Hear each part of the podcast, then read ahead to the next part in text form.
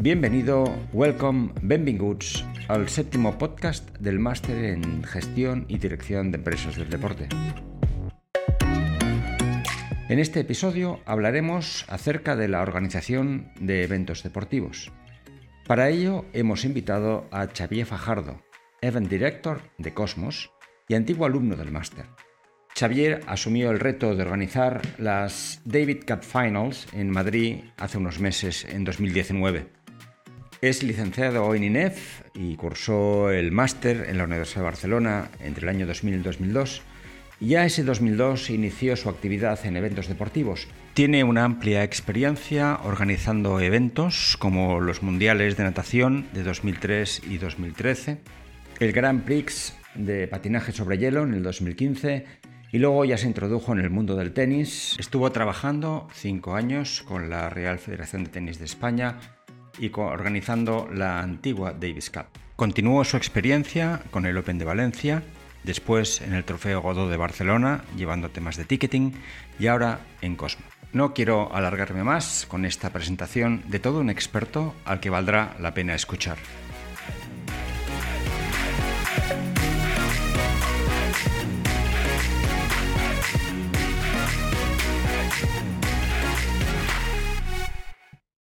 Para que un evento deportivo se lleve a cabo correctamente, es preciso tener en cuenta muchos factores. Desde definir el objetivo del evento, a quién va dirigido y el nombre, cómo se llamará, hasta la búsqueda de las instalaciones adecuadas, elaborar los presupuestos, mirar que exista una infraestructura adecuada o crearla informarse de cómo se gestionan los permisos, las licencias, los seguros que se requieran, diseñar la estrategia de comunicación del evento, tanto la página web como la cartelería, las invitaciones, las redes sociales, contratar al personal, desde los jueces, ayudantes de campo, a todo el personal especializado que lleva el evento, tener en cuenta a los invitados, las personas VIP que vendrán al evento, en conjunto un sinfín de elementos que hacen que un evento deportivo sea un éxito. Empezamos con la primera pregunta para Javier. Javier, ¿qué es para ti? ¿Cómo definirías un buen evento deportivo? Tendríamos que tener en cuenta todas las, todos los conceptos o las facetas que engloba un evento deportivo, desde el punto de vista de la competición, desde el punto de vista del espectador, desde el punto de vista del usuario final, de la televisión, de los patrocinadores. Es decir, te vienen tantas cosas en un evento deportivo que el buen evento deportivo tiene que interesar a todos. Porque si solo interesa mm, a unos, eh, siempre quedará cojo de algún aspecto y al final no acabará no teniendo éxito. Un buen evento deportivo tiene que ser aquel en que el fan lo viva y lo disfrute, que el deportista le encante, que las televisiones tengan audiencias, que los patrocinadores contentos con sus experiencias, etcétera, etcétera. Entonces, es el buen evento deportivo es el que el que lo cumple todo. Para poder organizar un buen evento deportivo, supongo que uno de los mm, factores importantes es el reclamo, tener buenos deportistas. ¿Cómo consigues buenos deportistas que den espectáculo, que llenen, que llamen la atención? En principio es fácil y es con dinero. o sea, no nos engañemos, el deporte profesional es un deportista profesional. Hoy en día es más profesional que deportista. ¿Vale? Haciendo el juego de palabras. En el caso del tenis en el que me muevo yo ahora es muy claro y muy evidente a un torneo no va un tenista si no le pagan y si no hay un buen prize money que pueda ganar dinero.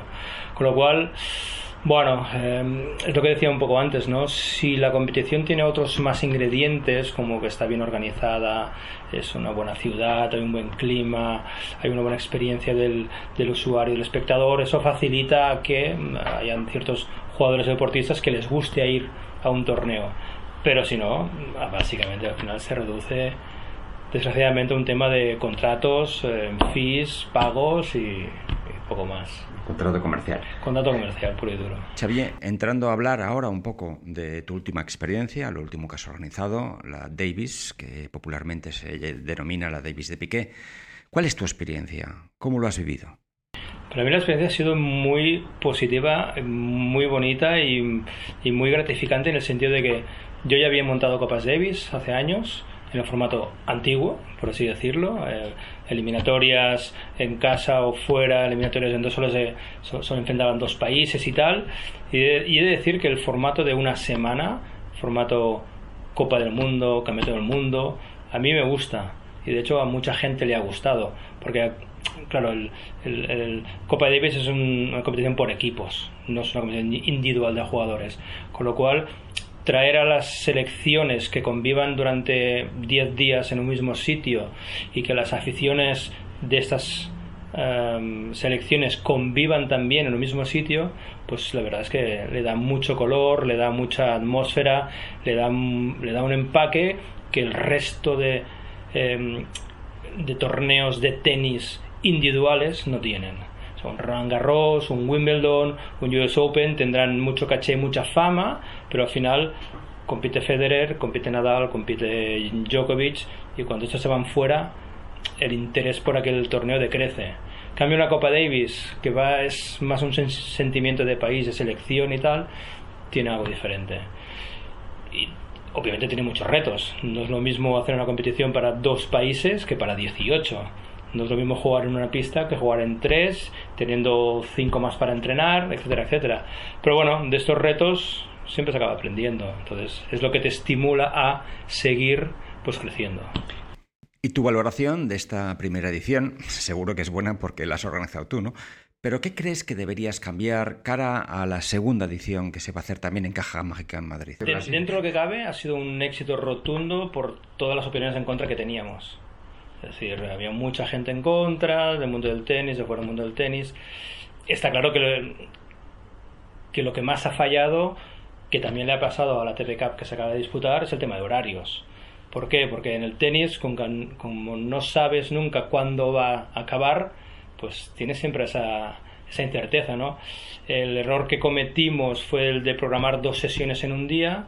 Eh, y como no sabes cuándo acaba la sesión de la mañana, la de la tarde es no antes de, pues nos pasó un par de veces, sobre todo un día que nos fuimos a las 4 de la mañana. Claro, eso es imposible de manejar, más que nada porque volvemos, volvemos a lo de antes, no es, una, no es una competición individual, sino que es por equipos. Quiere decir que cuando tú estás jugando un dobles a las 3 de la mañana, en el doble eh, hay dos tíos en la pista jugando, pero hay un capitán sentado en el banquillo y hay un médico, un fisio, uno de prensa, uno de seguridad, o sea, es el equipo el que al final acaba implicado hasta las 4 de la mañana y al día siguiente tienen que estar entrenando otra vez, con lo cual ahí hay algo que, que hay que cambiarlo. Bueno, fórmulas las tenemos, las estamos estudiando, de hecho mañana vamos a Madrid otra vez a visitar más pabellones porque seguramente la fórmula es hacer una multisede. Es caja mágica y usar dos, tres pabellones anexos para poder jugar grupos en diferentes sitios y no hacer doble sesión. Y en cuanto a abrirlo a otros países, hacer un formato un poco más internacional, llevamos dos años, un año en Madrid y este año será el segundo. ¿Cuál es el formato que habéis pensado para que guste, para que atraiga a todo el mundo? Bueno, de hecho, el formato que se ha pensado Copa Davis es hacer un formato bianual. Es decir, estar dos años en una misma sede y ir cambiando de dos años en dos años. está claro que este año vamos a Madrid otra vez. Lo que pasa es que puede ser que no vayamos en el formato de solo caja mágica, sino que vayamos en el formato de caja mágica más uno, dos, tres pabellones em, alrededor. Que yo creo que esa es la fórmula que vamos a replicar en el futuro. Porque em, es, es como cuando un mundial de fútbol en una misma ciudad no hay cinco estadios de 90.000 espectadores vas a diferentes ciudades, en el caso del tenis, y en nuestro caso que estamos al final de la temporada y tenemos que jugar en indoor, no hay ciudades que tengan dos, tres, cuatro, cinco pabellones de tenis juntos. Entonces, la fórmula va a ser una ciudad base más tres, cuatro alrededor. Y esa es la fórmula que creo que iremos trabajando. Xavier, tenemos que ir terminando ya esta entrevista y quería preguntarte, en base a tu experiencia, y pensando en la gente que nos escucha, ¿qué les aconsejarías para que cuando monten un evento, para que cuando organicen un evento deportivo, salga lo mejor posible? Bueno, eventos hay de muchos tipos y, de, muchos tamaños, ¿no? Lo mejor es empezar por, eventos pequeños, que sean pocas cosas de las que tengas que tener en cuenta, pero hacerlas todas, no dejarse ninguna. Em, saber, tener muy claro que en un evento interviene el plano operativo, el competitivo, el comercial eh, o, el de ticketing y tal. Empezar por eventos pequeños para poder cumplir todas las parcelas y luego ya aliarse con eventos más grandes. El problema del evento grande es que es tan grande y toca tantas teclas que tienes que tener ya un cierto rodaje, una cierta formación, un cierto bagaje pues para cometerlos. Haberte equivocado muchas veces. Sí, de los errores aprendes. Lo que pasa es que es mejor equivocarse en eventos pequeños que no impliquen muchas cosas que en eventos grandes. Es decir, eh, si tienes que cancelar... Mira, por ejemplo, yo hice un Monster Jam en el Vicente Calderón con 30.000 personas y el Monster Jam empezaba a las 8 de la tarde, pero había una pit party que empezaba a las 3 de la tarde y yo me equivoqué y no contraté el personal médico, las ambulancias, para que estuvieran presentes también en el pit party, pues no se abrían puertas. No se abrían puertas porque no estaba el servicio médico disponible para atender lo que pudiera pasar. Pues al final, hasta que no llegó las primeras ambulancias y el personal tal, fueron 25 en 30 minutos que el público eran 10, 15 mil personas estaban en la calle esperando. Pero bueno, em, que todo fue eso, ¿no? Pero claro, estás, estás repercutiendo a 10, 15 personas que era, en junio en Madrid, que ya hacía calor. Bueno. Muy nerviosismo y tal. Muy, eh, muy El nerviosismo de la gente, tal, la policía, tal, no sé qué, ostras, tal. Bueno, eh, en este caso fue un error que no repercutió en mucho. Pero ahora imagínate tú que te equivocas en el, tic en el ticketing que eso pasa en muchos eventos, ¿no?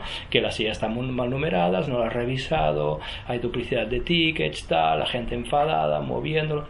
o sea, hay muchas cosas que hay que tener en cuenta que... La experiencia es... Sí, sí, al final la experiencia lo, lo corrige todo y te avanza, la experiencia te hace avanzarte a los problemas, identificarlos rápidamente, y decir, ojo que esto, ojo que yo, ojo que tal. A mí soy una persona que al final me gusta mucho cuando la gente tiene ideas, decirle, vale, esa idea, bájala, bájala al suelo y mira si es factible, si es posible, si tiene pros, si tiene contras, porque a veces hay ideas muy bonitas, pero que... Y ponla en un plan. Ponla en un plan, planifícala, temporízala, dimensionala, ponle números y decirle, oye, esto que habías pensado mm, va a ser que... va a ser que no.